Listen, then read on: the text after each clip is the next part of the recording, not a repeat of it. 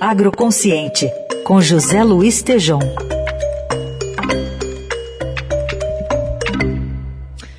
Nesta segunda-feira, o Tejon faz três alertas do agro ao agro nacional em razão da falta de um plano para o setor. Bom dia, Tejon. Bom dia, Heisen. Bom dia, Carol. Bom dia, ouvintes. Pois é, quem avisa, amigo é. Velho ditado que o Brasil e o agro precisam escutar. Nestes últimos dias, três alertas significativos soaram a nível nacional, internacional e no Estadão, de 14 do 5, sábado passado, no seu editorial. Essas três sirenes recentes estão sendo acompanhadas aqui no Agroconsciente, do Jornal Eldorado, no nosso Voz de Líder. Estamos ouvindo líderes do agro para oferecer aos presidenciáveis aspectos vitais que têm que ser ouvidos e existir nos seus planos de governo. O último veiculado aqui foi do ex-ministro da Agricultura, Roberto Rodrigues, o aviso nacional que ele faz sobre necessidade de, abre aspas, um plano safra de guerra fecha aspas, conforme suas palavras.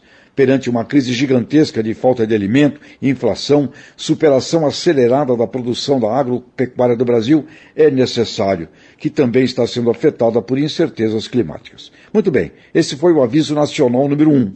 E agora chegou o dois, o segundo aviso, a Casa Branca, através do presidente dos Estados Unidos, o Biden, oficializou semana passada uma ação do governo norte-americano para impulsionar o aumento da produção das safras daquele país, o segundo maior produtor do mundo, pedindo um double cropping, em português, uma segunda safra, com apoio, incentivos, investimentos para que os agricultores americanos, onde isso possa ser efetivado, na geografia do hemisfério norte dos Estados Unidos, façam uma segunda safra na mesma área, no mesmo ano, e para isso, inclusive, está dobrando o seguro para que os riscos dos agricultores sejam minimizados e eles possam tomar essa iniciativa. Muito bem. E surge então o terceiro aviso na forma de uma sirene estrondosa, o editorial Estadão de sábado passado, 14 do 5, com o título Caixas Pretas Econômicas. Vale ler, reler e acionar toda a sociedade organizada,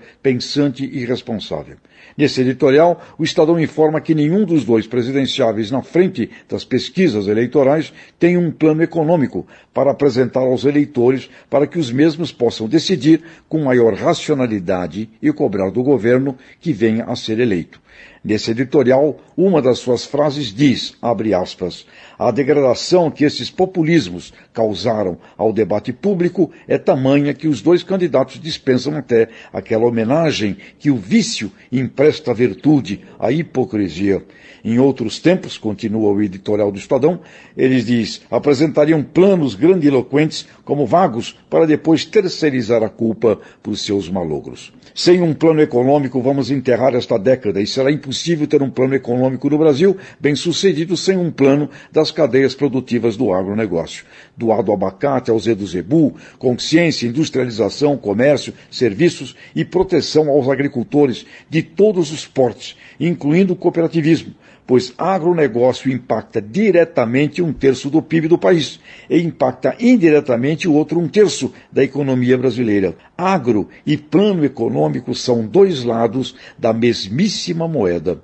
Plano safra de guerra ou planejamento estratégico do agro, conjugado ao plano econômico do país, é dever moral, ético e de honestidade intelectual que cabe a todo eleitor brasileiro cobrar e de forma veemente exigir de todo aquele que se atrever ao Brasil presidir. Caixa preta econômica inaceitável e ausência de planejamento estratégico do agronegócio é impensável. Um grande abraço e até a próxima.